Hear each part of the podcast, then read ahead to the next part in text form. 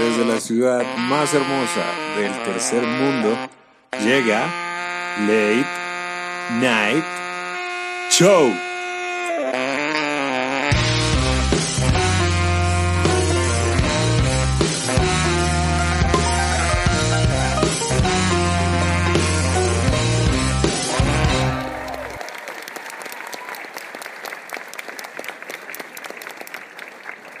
Bienvenidos a Late Night Show. Yo soy David Botero y este es el episodio número cero. Es, creo, el día 112 de la cuarentena y la verdad ha sido una semana más que ocupada. Se reportó una caída de WhatsApp a nivel mundial y yo me sigo preguntando, ¿cuándo se te va a caer un Newton en mi chat, bebé? Murió la actriz Kelly Preston, esposa de John Travolta. Supongo que ahora lo de tener algo con Tom Cruise ya no es misión imposible. La pandemia aceleró el desarrollo de carne artificial para consumo alimenticio. Hay un dúo de científicas argentinas que están experimentando con cultivo celular y con células madres, justo ahora. Es una pena que Gina Calderón no haya esperado unos años para este tipo de innovación. ¿Quién, coño escribe esta mierda al practicante? Abre el primer autocine en la autopista norte. Así es, aquí, en Bogotá. Lo cual es una noticia completamente indignante. Ojalá el gremio motelero ponga una denuncia por competencia desleal. Recuerden seguirnos en Instagram como arroba late night show, en Twitter como arroba late night show o en Facebook como late night show con David Botero. Pueden escucharnos en Google Podcast, Apple Podcast, Spotify, Evox, Spreaker, YouTube.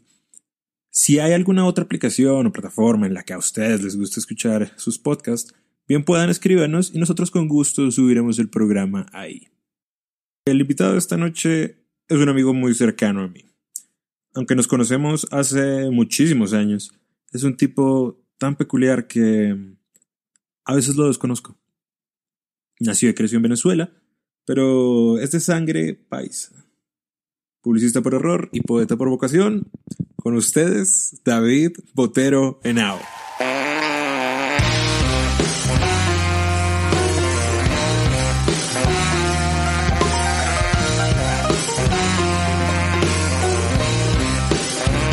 Gracias, gracias, muchísimas gracias, encantadísimo de estar aquí. Entiendo que estás por empezar un proyecto nuevo, ¿no es cierto? Un podcast, Late Night Show, ¿no es así? ¿Qué nos puedes contar de eso, querido David?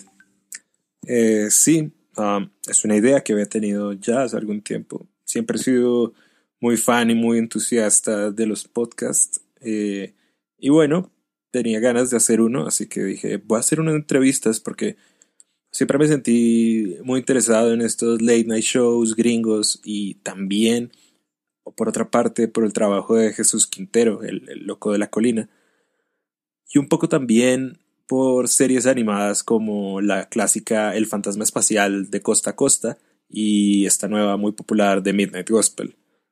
Entonces, de ahí vino la motivación para hacer este proyecto. A propósito del talento, David, ¿hay algún talento que te hubiera gustado tener? Uf, varios. Uh, me hubiera encantado tener el ojo de Kubrick, tan preciso. La mano de Stradivari. Mm, tal vez el carisma de Oscar Wilde hubiera estado muy bien. La fluidez de Gabo para escribir, coño. La voz de Johnny Cash. y por qué no, tal vez el vigor de Nacho Vidal.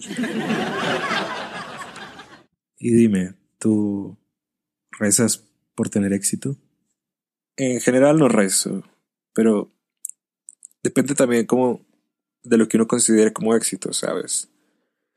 Dinero, fama, seguidores, likes. La verdad es que no me interesa mucho eso. No estaría mal tampoco, pero no, no, no es lo más importante.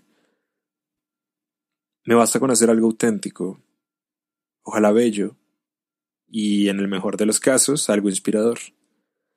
Aspiro, no sé, a hacer algo que le pueda llevar algo de luz, aunque sea a una sola persona. Y bueno, tener la conciencia limpia de que no estoy comerciando con el odio, la miseria o el morbo. Creo que el no hacer eso también hace parte del éxito. ¿Cuál consideras que es tu mayor logro en la vida? Supongo que escribir un libro. Un libro de poesía, de hecho, que hice hace poco, pero esa es otra historia. Podríamos dejarlo para otro día. Vale. ¿Tienes alguna pasión? Muchas, de hecho. La poesía es una de ellas. La desobediencia también. La cocina. La comida. El amor. La música. El silencio, de hecho. La fiesta. El trago, la rumba. Pero sobre todas mis pasiones está el mar. El mar, chico. Sueño algún día con tener un barco y recorrer el gran azul. ¿Alguna fobia? sí, una muy específica, de hecho. A los búfalos, los búfalos norteamericanos. Eh, de pequeño, mi hermano mayor me molestaba con un libro de ciencias naturales, en donde había una foto de unos búfalos que, por alguna razón, tú sabes, niños, yo no soportaba ver. Y el trauma quedó ahí y hoy en día sudo frío si veo un búfalo hasta en foto, de hecho. ¿Qué palabra o frases utilizas con más frecuencia? hay varias. Me gusta mucho decir sí, dale, de una, vale, cómo fue, cómo sería. la verdad me gustaría decir más que no. Soy de esas personas a las que le cuesta decir que no. Y bueno, coño, que últimamente con todo lo que ha pasado, no puedo dejar de decir que gonorrea. Que gonorrea todo esto. ¿Cuándo mientes, David? Cuando no soy yo mismo. Lo cual es una pena porque cada vez siento que hay menos lugares donde puedo llegar a hacerlo. ¿Me podrías decir un olor que recuerdes? E, es curioso porque yo soy anósmico, no tengo olfato. O bueno, sí, pero para olores muy fuertes, como el olor de la gasolina, que de hecho siempre me recuerda a mi amada Venezuela, el olor a mierda del humedal que hay cerca a mi casa, el olor a un habano bien fumado, y mi olor favorito, el olor a alcohol. ¿Y tienes algún color favorito? El rojo y el negro de la anarquía son dos de mis colores favoritos y el azul, el azul del mar Caribe en especial. ¿Cuál es tu flor favorita? Sí, los, los girasoles. Me recuerdan mucho a un pasado y muy lindo amor que tuve. pero en general, todas las flores amarillas también dicen que son de buena suerte y además alguna vez le leí a Gabo que se las puedes regalar a amigos sin que sea un gesto romántico o de conquista. ¿Dónde te gustaría vivir? En el mar, chico, en el mar. Dime un momento del día. El atardecer. El atardecer, sin duda. Algún día, cuando tenga mi barco, quiero ir a la Antártida y ver esos atardeceres que, según he escuchado, duran varios días, por esto de que allá dicen que son como seis meses de día y seis meses de noche, lo cual hace que de repente, cuando va a atardecer en esta transición del verano al invierno, tengo entendido que es un atardecer que dura mucho tiempo. ¿Cuál es la palabra más hermosa del diccionario? Redención. ¿Y la más peligrosa? Rencor. La R parece que es, una buena sección del diccionario. ¿Por qué te gusta tanto el silencio? Entiendo que es como una de las cosas que más te gusta del universo sonoro, lo cual me parece interesantísimo considerando que vas a hacer un programa de entrevistas. El silencio para mí es la mejor respuesta que hay para cuando alguien te deja sin palabras. Por ejemplo, alguna vez le leí a una caricatura de Aleida que decía como el primero en hablar después del sexo es un idiota. Y bueno, y en cuanto al uso en las entrevistas, supongo que quiero dejar unos segundos para asimilar. Un momento para que las palabras ojalá se queden con uno. ¿Y qué quieres o, qué pretendes que sea una entrevista? tantas cosas que quisiera que fuera un espacio para pensar, un performarse sobre la identidad, em, una, pero sobre todo una forma de llevar a las personas a ser como realmente son. Creo que eso es lo que en verdad quisiera que fuera una entrevista. Que la gente sea y sea la oportunidad de ser como, como realmente es. ¿Y tú? ¿Qué haces por los demás? poco comparado con lo que quisiera, la verdad.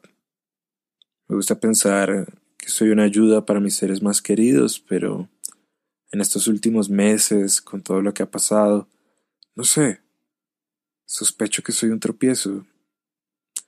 Y tal vez lo mejor sea alejarme. Tal vez así puedo hacer algo para los demás. ¿Qué te molesta, David? Que por la negligencia de un país al otro lado del mundo estemos todos encerrados. ¿Qué te hiere? El pasado. ¿Qué te indigna? Me indigna la autoridad. No puedo con las figuras de poder. Todas las figuras de poder son completamente corruptas. ¿Sabes quiénes son tus amigos y tus enemigos? Mis amigos son quienes aún conociéndome como realmente soy, siguen estando ahí para mí. Y mis enemigos son mis inseguridades, que algunas veces atentan contra cualquiera de mis relaciones tú sabes, como ese sentimiento de no sentir que mereces gente tan buena en tu vida. Lo bueno es que pues hay gente buena en mi vida que a veces me hace olvidarme de ese sentimiento. ¿De qué te sientes muy orgulloso? De levantarme. Después de cada recaída, después de tocar a fondo, después de cada vez que estaba en el suelo, me he levantado. Sin ir muy lejos, algunos días salir de la cama es toda una hazaña y encontrar las fuerzas de donde no las hay y levantarte de ahí, eso es algo, eso es algo que en verdad me llena de orgullo. ¿Cómo ha sido tu vida? Coño, dejémoslo en que las risas no faltaron. si pudieras volver a nacer otra vez, ¿serías publicista? No, no, no, no, no, no. No, ni loco, ni loco. Cuando eras pequeño, ¿qué querías ser? De pequeño, hubo un momento en donde quería ser bombero, también arquitecto y por mucho tiempo pintor. Em, alguna vez le leí a Kierkegaard que si te casas te vas a arrepentir y que si no lo haces también te vas a arrepentir. ¿Tú qué opinas de eso?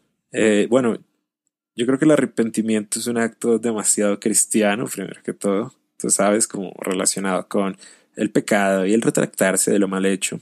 Pero con todo eso, creo que en la vida a veces hay que decidir, bueno, ya que hijo de putas y seguir adelante, sin preocuparse tanto por si fue lo correcto o no las decisiones que tomamos. ¿Con qué colombiano muerto te tomarías una pola? Con Gabo, sin duda con Diomedes y tal vez con Antonio Nariño. ¿Y tú crees que todos tenemos un precio? Sí, todos tenemos un precio.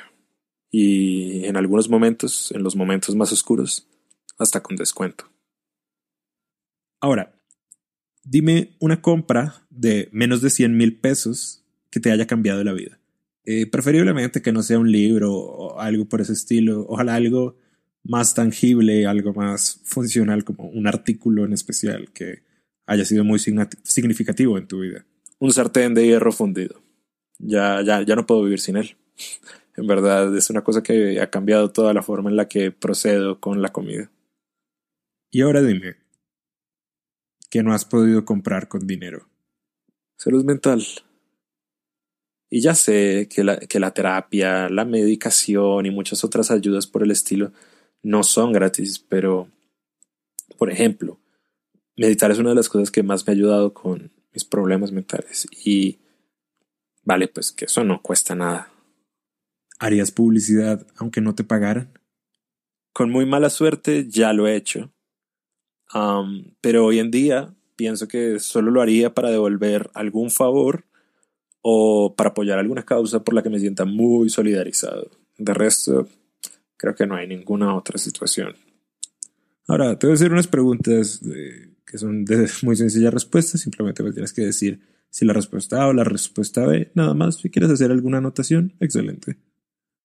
¿Comunismo o capitalismo? Anarquismo. ¿Coca-Cola o Pepsi? Coca-Cola. Y me gustaría decir que ojalá con ron, pero lo cierto es que soy un purista de la Coca-Cola. ¿Santa Fe o Millonarios? Santa Fecito lindo hasta el final. ¿Tetas o culos? Eh, culo, por supuesto. Y de hecho tengo una anotación. El gusto por las tetas suele ser más un gusto por el volumen, lo cual me parece un tanto vulgar, mientras que el gusto por los culos está definido más por la forma y la proporción, cosa que me parece un gusto un poco más refinado si te pones a pensarlo.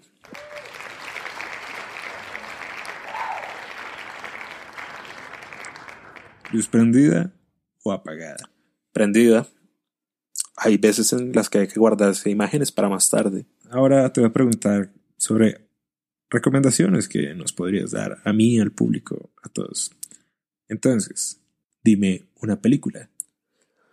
Eh, Porco Rosso de Hayao Miyazaki del estudio Ghibli. Es una de esas pelis que uno puede disfrutar tanto siendo niño como siendo adulto.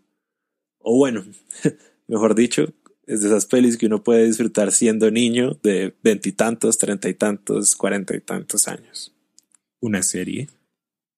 Una serie, bueno, por supuesto, Bojack Horseman, de Rafael Boxwager, la que para mí por lo menos es la mejor obra que tiene Netflix. Eh, y a diferencia de mi anterior recomendación, esto sí es de ser adulto. Esto no tiene nada que ver con sentirse como niño. Un libro. La teoría de todo, de Stephen Hawking.